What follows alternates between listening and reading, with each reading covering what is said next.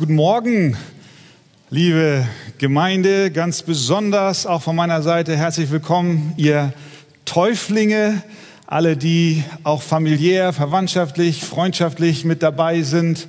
Super, der Saal füllt sich so langsam, aber sicher geht's immer weiter.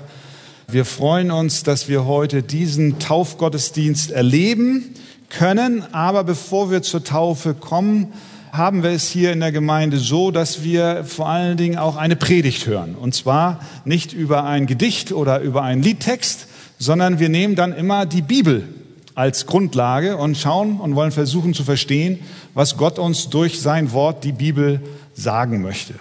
Und wir sind im Moment hier in der Gemeinde dabei, das Markus-Evangelium äh, Sonntag für Sonntag uns anzusehen und wir sind inzwischen schon ziemlich am Ende angelangt. Heute nochmal einen Abschnitt und dann am nächsten Sonntag wird dann Andi den absoluten Abschluss des Markus-Evangeliums machen mit uns. Aber heute sind wir in Markus Kapitel 16 und da die Verse 1 bis 8. Und da geht es um die Auferstehung von Jesus.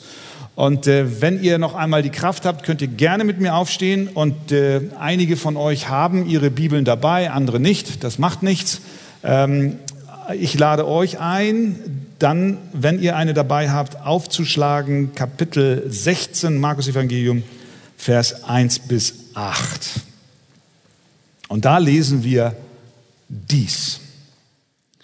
Und als der Sabbat vorüber war, kauften Maria Magdalena und Maria, die Mutter des Jakobus, und Salome wohlriechende Gewürze, um hinzugehen und ihn zu salben. Und sehr früh am ersten Tag der Woche, als die Sonne aufging, kamen sie zu dem Grab und sie sagten zueinander, wer wälzt uns den Stein von dem Eingang des Grabes? Und als sie aufblickten, und als sie aufblickten, sahen sie, dass der Stein weggewälzt war. Er war nämlich sehr groß. Und sie gingen in das Grab hinein und sahen einen jungen Mann zur Rechten sitzen, bekleidet mit einem langen weißen Gewand, und sie erschraken. Er aber spricht zu ihnen, erschreckt nicht, ihr sucht Jesus den Nazarener, den Gekreuzigten. Er ist auferstanden, er ist nicht hier. Seht den Ort, wo sie ihn hingelegt hatten. Aber geht hin, sagt seinen Jüngern und dem Petrus, dass er euch nach Galiläa vorangeht. Dort werdet ihr ihn sehen, wie er euch gesagt hat. Und sie gingen schnell hinaus und flohen von dem Grab. Es hatte sie aber ein Zittern und Entsetzen befallen und sie sagten niemand etwas, denn sie fürchteten sich. Amen. Bis dahin, nehmt doch gerne Platz. Äh, diese äh, acht Verse sprechen über die Auferstehung von Jesus. Und äh, es ist immer die Frage, wie kann man so einen Text gliedern? Heute habe ich mich entschieden, einfach mit uns über vier Beobachtungen aus dem Text zu sprechen. Vier kurze Beobachtungen. Und ich nenne sie schon einmal vorweg, damit ihr sie nachher im Laufe der Predigt wieder entdeckt. Also die erste Beobachtung ist, dass wir hier eine Überzeugung sehen. Die zweite ist, dass wir hier Liebe sehen. Die dritte Beobachtung ist, dass wir hier ein Wunder sehen. Und die vierte Beobachtung ist, dass wir hier Leben sehen. Fangen wir an mit erstens. Wir sehen in diesem Text eine Überzeugung. Was meine ich damit?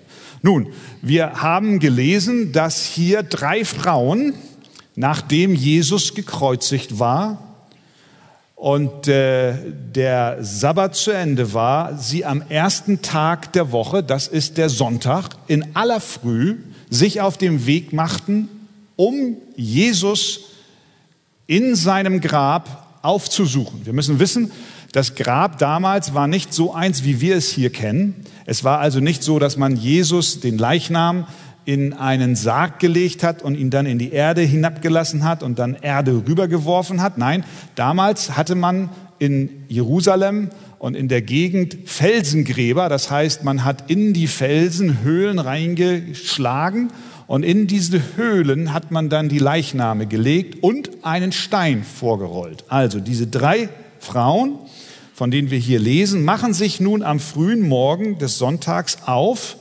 und wie wir gelesen haben in Vers 16, hatten sie wohlriechende Gewürze gekauft, um den Leichnam von Jesus die letzte Ehre zu erweisen, ihn zu salben. Ihr Plan war also ganz klar vor Augen. Sie wollten zum Friedhof und dort Jesus salben. Das heißt, sie hatten, und da kommen wir zum Punkt eins, eine Überzeugung. Sie waren absolut sicher, dass Jesus wirklich tot war. Denn sonst hätten sie diese Aktion nicht unternommen. Sie hatten keine Blumen dabei, weil sie vielleicht schon ahnten, na, der ist vielleicht auferstanden. Und dann wollten sie da eine Feier veranstalten. Nein, nein, sie gingen hin mit einer klaren Absicht, aufgrund einer festen Überzeugung, nämlich Jesus war aus ihrer Sicht tot und nun sollte er gesalbt werden. Dass sie davon so überzeugt waren, macht sehr viel Sinn, denn Markus in dem Evangelium hat vorher schon an zwei Stellen über diese Frauen berichtet. Nämlich einmal berichtete er, als Jesus gekreuzigt wurde, drei Tage vorher, dass diese Frauen Augenzeugen waren. Hör mal, was er sagt. Es sahen aber auch Frauen von ferne zu. Unter ihnen war auch Maria Magdalena, das ist die Maria, die jetzt auf dem Weg zum Grab ist, und Maria, die Mutter des jüngeren Jakobus und des Joses, sowie Salome. Da haben wir die drei. Sie sahen also, als alle Jünger Jesu, die Männer, schon lange verschwunden waren, sahen sie, wie Jesus am Kreuz gestorben ist. Nicht nur das, sie waren auch dabei, als Jesus dann ins Grab gelegt wurde, in das Grab von einem Mann namens Josef von Arimathea. Auch das haben sie mit eigenen Augen gesehen, denn Markus, der Evangelist, schreibt, in Vers 47 des 15. Kapitels, Maria Magdalena aber und Maria, die Mutter des Joses, sahen, wo er hingelegt wurde. Das untermauert die Überzeugung, dass sie überzeugt waren, dass Jesus wirklich tot war. Sie gingen zum Friedhof, weil auf dem Friedhof Tote sind. Punkt.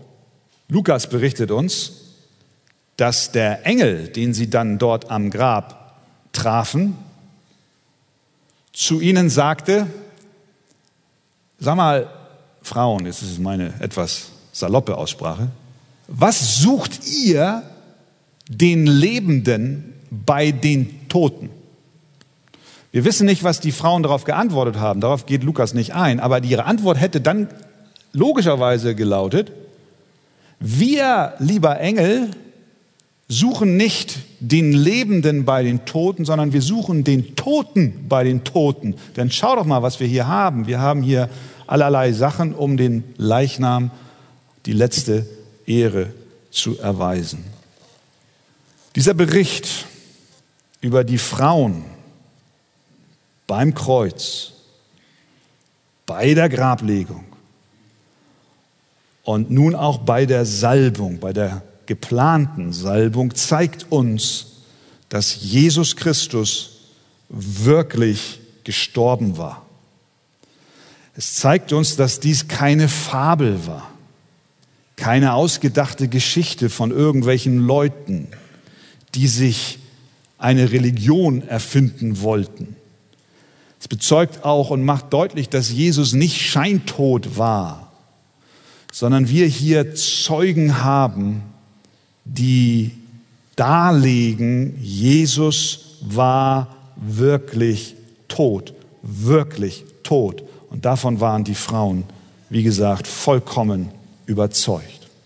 Nun mögen Sie, magst du hier sitzen oder auch am äh, Gerät zu Hause diese Predigt mitverfolgen und dann sagst du, ja, meine Zeit, was, was redest du da vorne denn die ganze Zeit immer davon, dass der Jesus wirklich tot war? Ist das nicht also ein bisschen überzogen? Du reitest darauf ja rum, der Knüppel, der, der, der, du hast den Nagel schon ins Brett geschlagen und zerschlag das Brett doch nicht, der ist doch schon drin und ist ja gut und hör mal auf und so weiter. Warum? Warum ist das so wichtig? Warum ist es so wichtig, dass wir verstehen, dass Jesus wirklich tot war. Es ist deswegen wichtig, weil die Auferstehung von Jesus nur dann eine Bedeutung hat, wenn Jesus wirklich gestorben war. Sonst macht eine Auferstehung keinen Sinn. Das ist übrigens der Versuch vieler Bibelkritiker, die Auferstehung ad absurdum zu führen, indem man nämlich versucht darzulegen, dass Jesus nicht wirklich tot war. Aber die Bibel ist klar in ihrer Aussage. Und äh, wir sehen es hier auch an dem Verhalten der Frauen, dass Jesus wirklich gestorben war. Die Auferstehung nämlich hat erst dann Sinn, wenn Jesus wirklich leiblich gestorben war. Und die Auferstehung ist eben Dreh- und Angelpunkt unseres Glaubens. Sie steht im Zentrum unseres christlichen Glaubens. Denn wenn ein Mensch persönlich erfasst, mit seinem Herzen anfängt zu glauben, dass Jesus wirklich gestorben und wirklich auferstanden ist, dann wird sein Leben nicht mehr so bleiben, wie es bisher war. Das ist so. Wir werden das, wir werden das gleich nachher von den Täuflingen hören. Die werden uns erklären, warum sie sich taufen lassen. Und ihr werdet, ihr werdet aufmerksam zuhören und feststellen, da ist was passiert im Leben dieser Menschen weil sie einen Moment in ihrem Leben hatten, in dem sie erkannten, Jesus war tot. Er ist am Kreuz für meine Sünden gestorben. Er ist begraben worden, weil er wirklich tot war und er ist auferstanden. Und das übrigens symbolisiert auch die Taufe, die wir dann erleben werden. Denn die Täuflinge bezeugen genau das, dass sie im Glauben mit Jesus Christus, ihr alter Mensch, mit Jesus Christus gestorben ist begraben wurde, in dem Wassergrab symbolisiert, unter Wasser getaucht und dass sie nun mit Christus auferstehen zum einem neuen Leben. Das ist die Taufe. Das symbolische Bekenntnis dessen, was zuvor im Leben dieser Menschen hier passiert ist. Das heißt, die, die, die Auferstehung ist essentiell im Leben eines Christen. Es gibt andere Beispiele, nicht nur die Täuflinge, sondern viele von uns, die wir hier sitzen, können das so bezeugen, sagen, ja, mein Leben hat sich verändert. Von dem Moment an, wo ich erfasst habe, dass Christus für mich gestorben, begraben und auferstanden ist.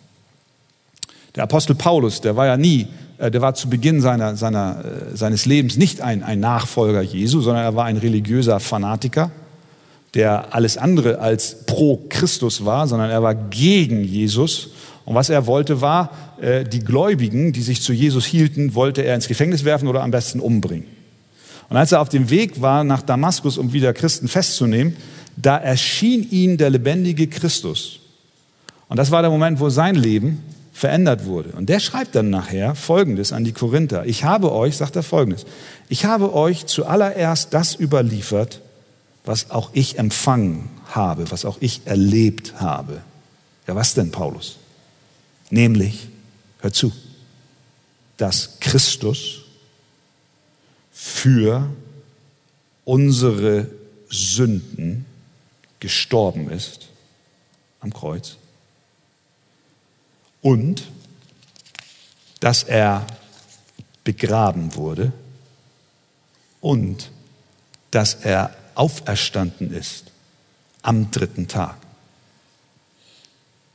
Das ist das Evangelium von Jesus Christus. Gelebt für dich, gestorben für dich, begraben für dich, auferstanden für dich. Auferstehung ist Dreh- und Angelpunkt unseres Glaubens. Wenn es die Auferstehung von Jesus nicht gäbe, dann wäre, wie Paulus später schreibt, unsere Verkündigung vergeblich und ihr Lieben, euer Glaube auch vergeblich. dann können wir es sein lassen. Denn Christsein ohne Auferstehung ist überhaupt kein Christsein. Die Auferstehung Jesu ist untrennbar mit unserem Glauben verbunden. Und davon waren die Frauen, Punkt eins, überzeugt. Die waren überzeugt. Jesus war wirklich tot. Und dann wurden sie überzeugt, dass Jesus wirklich auferstanden ist. Amen. Also, hier sehen wir erstens eine Überzeugung. Dann sehen wir zweitens in diesem Text auch Liebe. Denn was veranlasste die Frauen so früh am Morgen, sich auf den Weg zum Grab zu machen, um den Leichnam Jesu zu salben? Wir sind nun äh, ungefähr 2000 Jahre danach. Und wenn wir das dann so lesen, dann liest man das und denkt bei sich, na ja, was ist da schon Besonderes dran? Ich gehe ja auch regelmäßig zum Friedhof nach Ohlsdorf und besuche meine tote Tante oder so und bringe also äh, Blumen. Äh, und die hier, die waren halt noch ganz frisch erschüttert und dann machen sie sich halt auf den Weg und äh, gehen zum Friedhof und tun, was zu tun ist. Also, was ist da schon bei? Ich glaube, wir sollten aufpassen, dass wir so nicht denken, weil wir uns doch hineinversetzen müssen in die Situation und den Kontext, in dem das Ganze stattgefunden hat.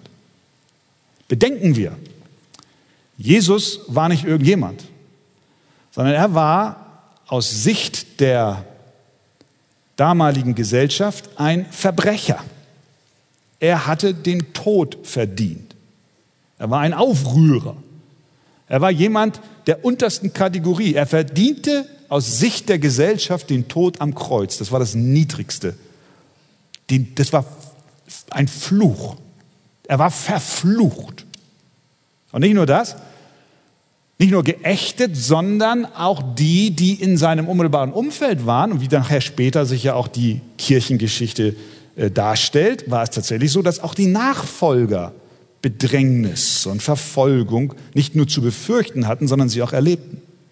Und in, diesem, in dieser Atmosphäre gehen diese drei Frauen jetzt mutig und voller Kühnheit, während die männlichen Jünger irgendwo verschanzt waren und zitterten vor Furcht, dass sie bloß nicht erkannt werden, dass sie zu diesem Christus gehörten, machen sich diese drei Frauen auf den Weg und sagen, wir gehen dahin, koste es, was es wolle.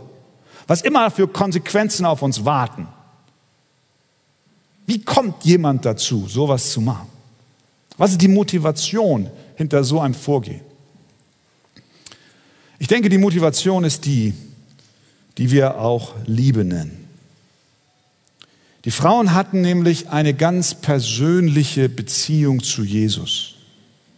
Da war etwas in ihnen geschehen, etwas in ihrem Herzen ist erfolgt, was sie hinzog, trotz aller Widerstände. Das hohe Lied sagt, die Liebe ist stark wie der Tod, will ausdrücken, du kannst ihr nicht entweichen. Sie, sie wird auch den Weg des Widerstandes gehen und das erleben wir hier. Sie, sie hatten erlebt, wie Jesus Christus persönlich in ihr Leben trat, wie er ihr Leben verändert hat. Da, wo Hoffnungslosigkeit war, gab Christus ihnen Hoffnung. Da, wo Schuld sie zu erdrücken schien, kam Christus und gab ihnen Vergebung. Da, wo Depression ihr Leben beherrschte, kam Jesus und nahm den Schleier von ihrer Seele. Da, wo sie keine Hoffnung hatten auf die Zukunft, kam Christus und hat ihnen das Leben gegeben. Das war eine persönliche, der christliche Glaube ist nicht eine orthodoxe Theologie, die fernab von dem Leben des Einzelnen stattfindet. Nein, es ist Ausschluss eines persönlichen Erfahrens. Und wenn du das erlebt hast, wenn du Jesus erlebt hast, dann sage ich dir, dann gehst du am Sonntag früh entgegen aller guten Voraussichten und sagst, ich salbe ihn, egal was es kostet. Warum? weil die Liebe Gottes dein Herz ergriffen hat. Halleluja. Halleluja. Jesus hat dich ergriffen. Jesus hat dich berührt. Und du gehst. Und du gehst. Koste es, was es wolle. Wir haben äh, diese Liebe von, von, von einer der Frauen sehr, sehr, sehr, sehr schön dargestellt, auch im selben Markus-Evangelium, in Kapitel 14. Da ist, die, da ist die Maria. Und da ist Jesus im Haus des Simon. Eine Woche war das, bevor dieses Ereignis stattfand, als Jesus hier im Grab gesalbt werden sollte. Da ist die Maria, kommt zu Jesus in diesem Haus des Simon in Bethanien und sie bringt eine Flasche Salböl mit. Sie hat Christus schon eine Woche vor seinem Tod für das Begräbnis gesalbt, hat Jesus sein Herr gesagt. Und, und sie bringt eine Flasche Alabaster, eine Alabasterflasche mit Narde. Hochpreisiges Öl. Man sagt im Wert eines Jahresgehaltes. Stell dir vor, du, du bringst einen Kleinwagen zu Jesus oder einen Großwagen. Den kannst du aber nicht über sein Haupt ausschütten. Aber das Öl. Und sie zerschlug die Flasche und sie, sie goss es Jesus über das Haupt. Und die Leute, die das sahen, wurden unwillig und sagten, hey, mit dem Geld hätten wir aber auch Armen was tun können, was Gutes tun können. Und Jesus sagt, nein, nein, lasst sie. Wehrt ihnen nicht. Wehrt ihr nicht. Sondern was sie hier tut, ist, sie, sie salbt mich schon für mein Begräbnis. Und dann sagt Jesus noch etwas wo immer man vom Evangelium sprechen wird, wird diese Frau Erwähnung finden. Mit anderen Worten, diese Maria hatte schon begriffen, im Glauben erfasst, wer Jesus für sie ist, nämlich ihr Erlöser, der sein Leben für sie geben wird, um begraben zu werden, um für sie zu bezahlen. Das war Liebe. Jesus hatte, wurde an einer anderen Stelle nochmal von einer Frau gesalbt. Das ist sehr interessant im Lukas-Evangelium. Dort wird sie uns als eine Sünderin vorgestellt. Das Ganze spielte sich ab im Haus des Pharisäers. Da waren die religiösen Führer entsetzt, dass Jesus das zuließ, dass eine Sünderin ihn salbte. Und äh, Jesus sagte dann zu dem Pharisäer, hör mal, ich sag dir mal was. Diese Frau, die salbt mich, weil ihre vielen Sünden vergeben worden. Darum hat sie viel Liebe erwiesen. Wem aber wenig vergeben wird, der liebt wenig. Bei dem christlichen Glauben geht es um Liebe. Eine persönliche Beziehung zu Jesus Christus. Du fragst, wie kann ich in der Liebe wachsen?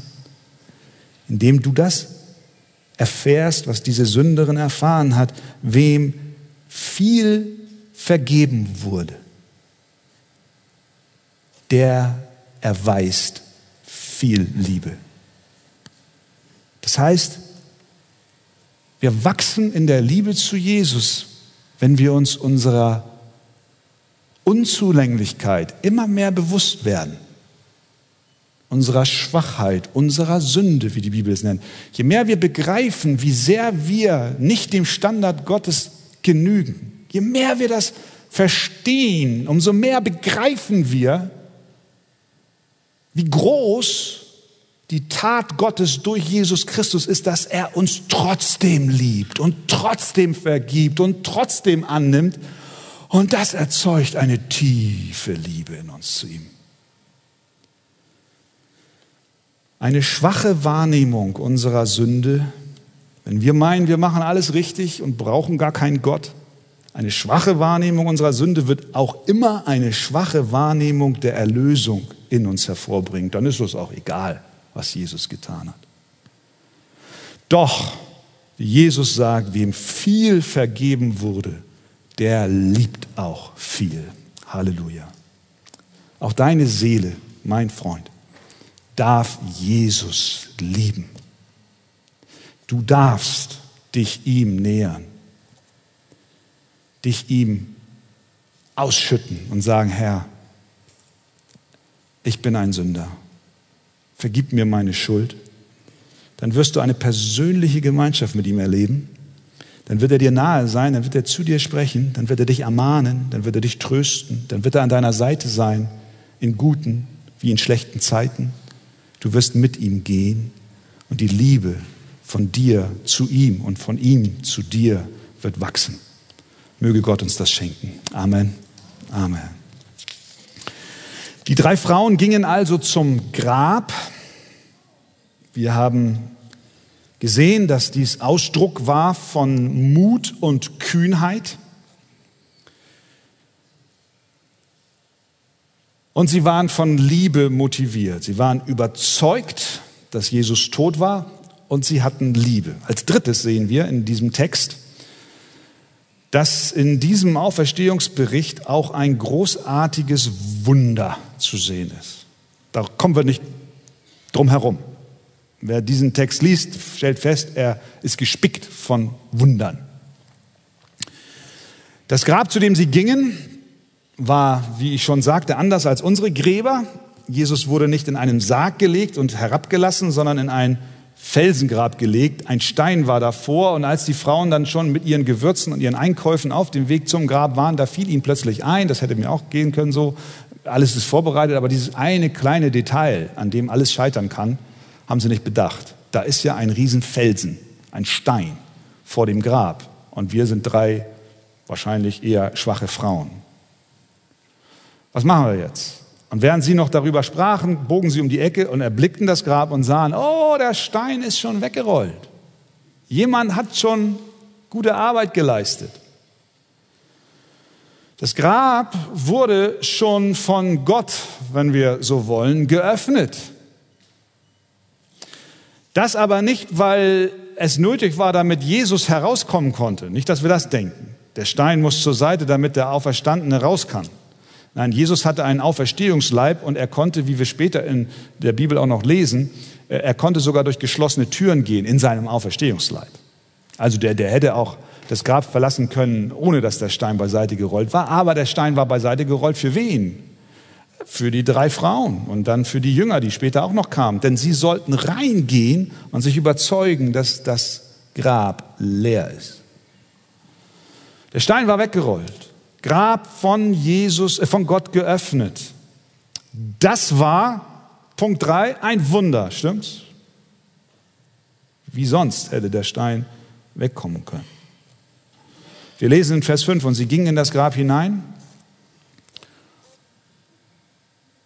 und sie sahen einen jungen Mann zur Rechten sitzen, bekleidet mit einem langen weißen Gewand und sie erschraken. Hier ist ein zweites Wunder. Ein Engel, wie die anderen Evangelien uns berichten.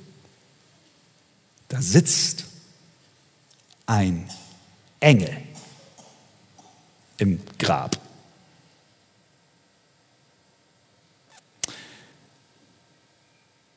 in bedeutenden heilsgeschichtlichen Momenten in der Bibel, da wo Weichen gestellt werden, sind meistens auch Engel dabei. Im Garten Eden, als Adam und Eva rausgeworfen wurden, stellte Gott Wachen himmlische Wesen vor den Eingang. Bei der Gesetzgebung am Berg Sinai waren Engel da. Im Alten Testament immer wieder Engel bei besonderen Momenten. Die Geburt Jesu, angekündigt von einem Engelchor. Hirten erschraken, Engel sangen, Ehre sei Gott in der Höhe. Im Leben von Jesus, Versuchung in der Wüste, Engel da. Dann der Kampf, den Jesus durchmachte im Garten Gethsemane am Abend vor seiner Kreuzigung, als eigentlich alles auf der Kippe stand. Wird er jetzt dabei bleiben oder wird er einknicken? Als er betet, Herr, wenn es dir gefällt, lass diesen Kelch an mir vorübergehen, lesen wir, und es kam ein Engel und diente ihm. Engel. Und jetzt? Das Grab ist leer. Ein Engel ist da. Das bedeutet, dass dies ein ganz zentraler Moment in der Heilsgeschichte ist. Hier starb und stand vom Tode nicht auf irgendjemand, irgendein herkömmlicher religiöser Führer, sondern die Engel sind da, um zu bezeugen, dass Jesus Christus auf übernatürliche Weise in diese Welt kam, bei der Geburt, dass er in übernatürlichen Kämpfen verwickelt war in der Wüste und im Garten Gethsemane, dass er einen übernatürlichen Tod starb und dass er übernatürlich von den Toten auferweckt wurde, es wird deutlich, dass wir es hier bei Jesus mit mehr als nur Fleisch und Blut zu tun haben, nämlich wir haben es zu tun mit wahrhaftig dem Sohn des lebendigen Gottes. Nicht irgendein Mensch, sondern der Herr der Herrlichkeit, der König aller Könige. Und Gott zeigt dies, indem er seinen Engel sendet. Und diese drei Frauen kommen jetzt dort zu diesem Grab und sehen in diesem Grab diesen Himmelsboten stehen bzw. sitzen. Und dann lesen wir, und sie erschraken sehr. Das ist dasselbe Wort, was Markus im Original Griechisch auch verwendet, als Jesus erschrocken war im Garten Gethsemane und er diesen geistlichen Kampf hatte will ausdrücken, die waren so erschüttert von dem, was sie da sahen. Und wenn wir uns darüber im Klaren werden, was Engel auch sonst noch für Funktionen in der Bibel hatten, im Alten Testament, 2. Könige 19, kommt ein Engel des Herrn und erschlägt 185.000 Assyrer, dann wundert es uns nicht, dass die Frauen bei einer Himmelserscheinung voller Furcht waren. Das war ein Wunder. Gott sorgte dafür, dass der Stein vor dem Grab zur Seite gerollt war. Er weckte Jesus Christus von den Toten auf und er sandte einen Engel, um deutlich zu machen, hier geschieht etwas ganz Bedeutsames. Es ist nun entscheidend,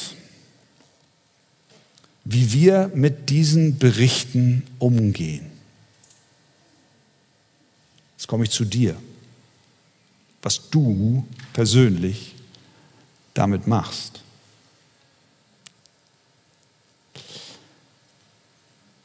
Die Bibel fordert uns auf, dass wir diesen Bericht vom Leben, Sterben und Auferstehen Jesu Glauben schenken. Denn die Bibel erklärt uns in Römer Kapitel 4, Vers 25, dass Jesus um unserer Übertretungen willen dahingegeben wurde. Heißt nichts anderes als, dass Jesus aufgrund unserer Sünde, unserer Schuld gestorben ist am Kreuz, dahingegeben wurde. Und dann heißt es weiter, und dass er um unserer Rechtfertigung willen auferweckt wurde. Das heißt, damit wir, die wir vor Gott nicht bestehen können aufgrund unserer Sünde, damit wir vor Gott bestehen können, wurde Christus um unserer Rechtfertigung willen, unserem gerechten Stand vor Gottes willen, wurde er auferweckt. Das bedeutet, dass, dass Jesus Christus am Kreuz von Golgatha die gerechte Strafe, die dich und die mich treffen müsste aufgrund unserer Verfehlungen, die jeder Mensch tut, dass Christus sie am Kreuz getragen hat. Er hat dort eine Zahlung stellvertretend für uns auf das himmlische Konto überwiesen. Er hat bezahlt mit seinem Leben für dich. Und nun ist die Frage, wird Gott der Vater diese Bezahlung seines Sohnes Jesus anerkennen als ein gültiges Zahlungsmittel, damit deine Schuld Vergebung finden kann? Oder sagt Gott der Vater, nee, nee, nee, nee, nee, das war nur Spielgeld, Monopoly. Beglaubige ich nicht. Fälschung.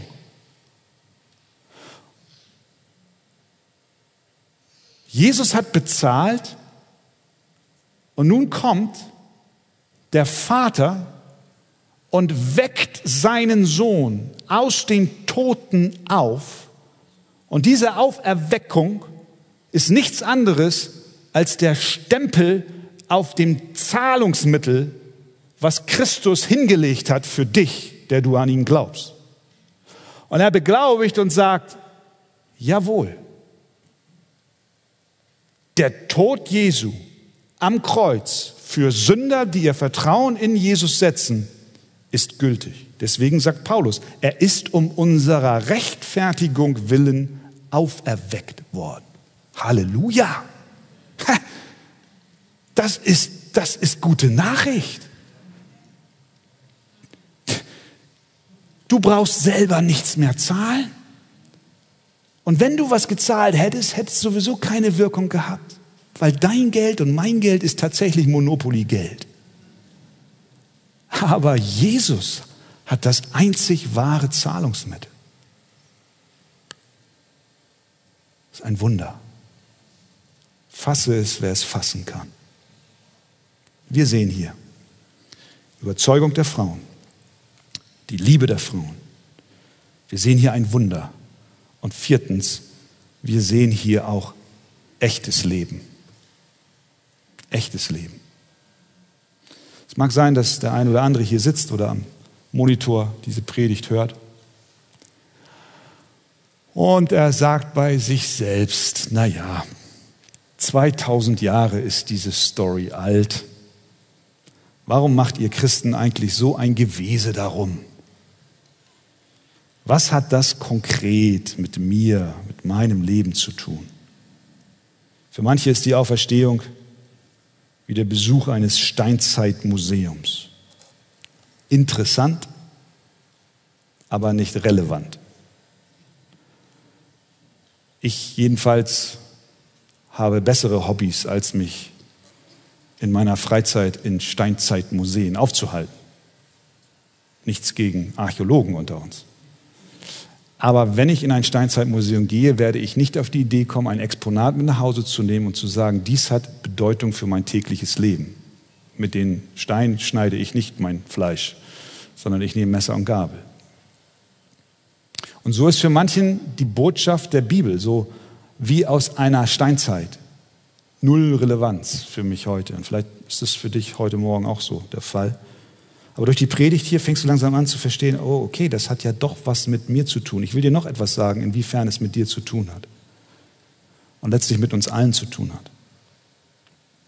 Denn es gibt etwas in unserem Leben, was auf uns zukommt, was so sicher ist, wie es sicherer nicht sein kann, und das ist der Tod.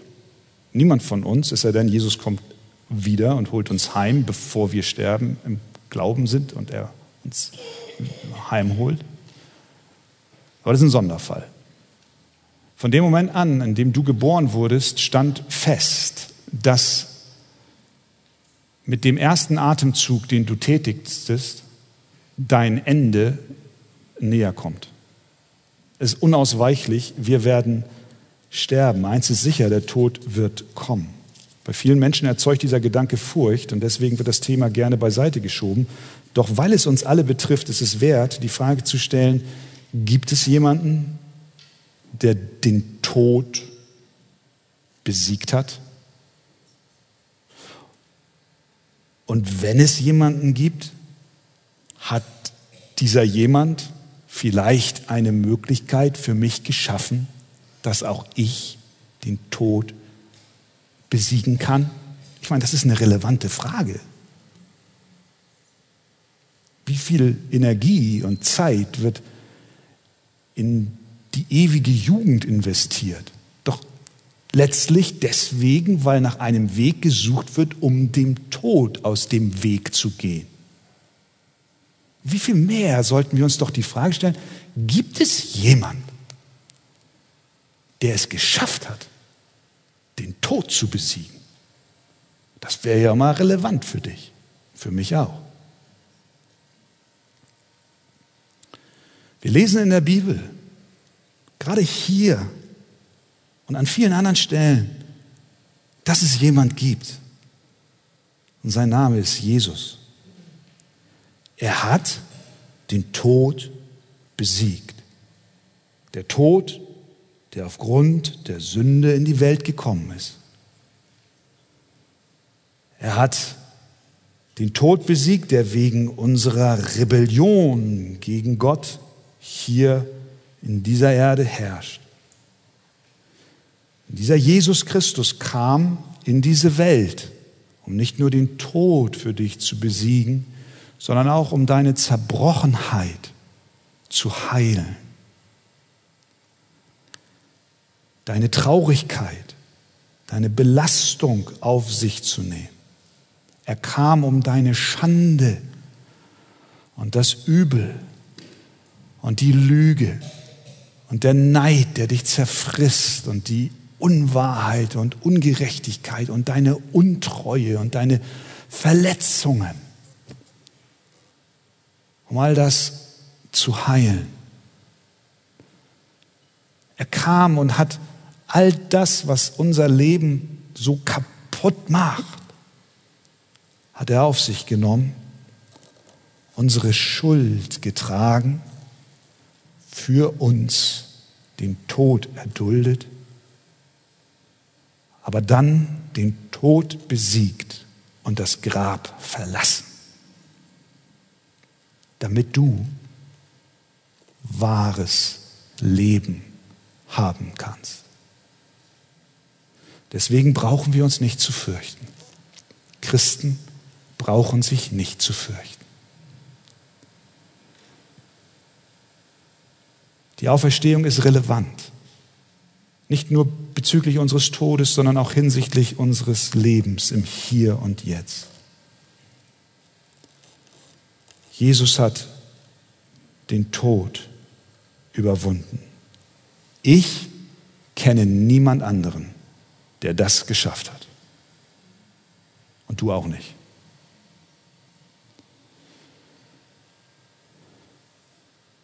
Was machen wir damit? Ich mache es kurz. Weißt du, was Gott erwartet von dir? Er erwartet eine Antwort. Um Antwort wird gebeten. Seine Einladung, unter der um Antwort wird gebeten steht, lautet, kommt zu mir. Kommt zu mir, die ihr mühselig und beladen seid ich will euch erquicken. Kommt zu Jesus. Seine Bedingung lautet, tue Buße und glaube. Erkenne an, dass du ein Sünder bist, haben wir gehört. Und glaube, dass Jesus für dich das alles erduldet hat. Und seine Warnung lautet, die steht auch auf der Einladung, wenn du nicht glaubst, dann wirst du in deinen Sünden sterben. Um Antwort wird gebeten. Möchtest du nicht antworten? Möchtest du nicht Glauben, ganz persönlich, eine Beziehung zu Jesus beginnen. Jesus sagt Folgendes, und damit schließe ich. Zu Martha, der Schwester des Lazarus, der gerade gestorben war, und Jesus kam darauf zu. Sie war in Trauer. Jesus sagt dies. Ich bin die Auferstehung und das Leben. Wer an mich glaubt, wird leben, auch wenn er stirbt. Und jeder, der lebt und an mich glaubt, wird in Ewigkeit nicht sterben. Und dann wendet er sich nochmal an Martha, nachdem er dieses so wichtige Wort gesagt hat. Und er fragt Martha, Martha, glaubst du das? Das ist die Frage, die Jesus heute Morgen an dich stellt. Glaubst du das? Und sie sagt, ja Herr, ich glaube, dass du der Christus bist, der Sohn Gottes, der in die Welt kommen soll. Deswegen hat Martha das Auferstehungsleben in sich. Dieses Auferstehungsleben ist auch für dich vorhanden. Sag einfach, Herr, ich will dir vertrauen. Amen.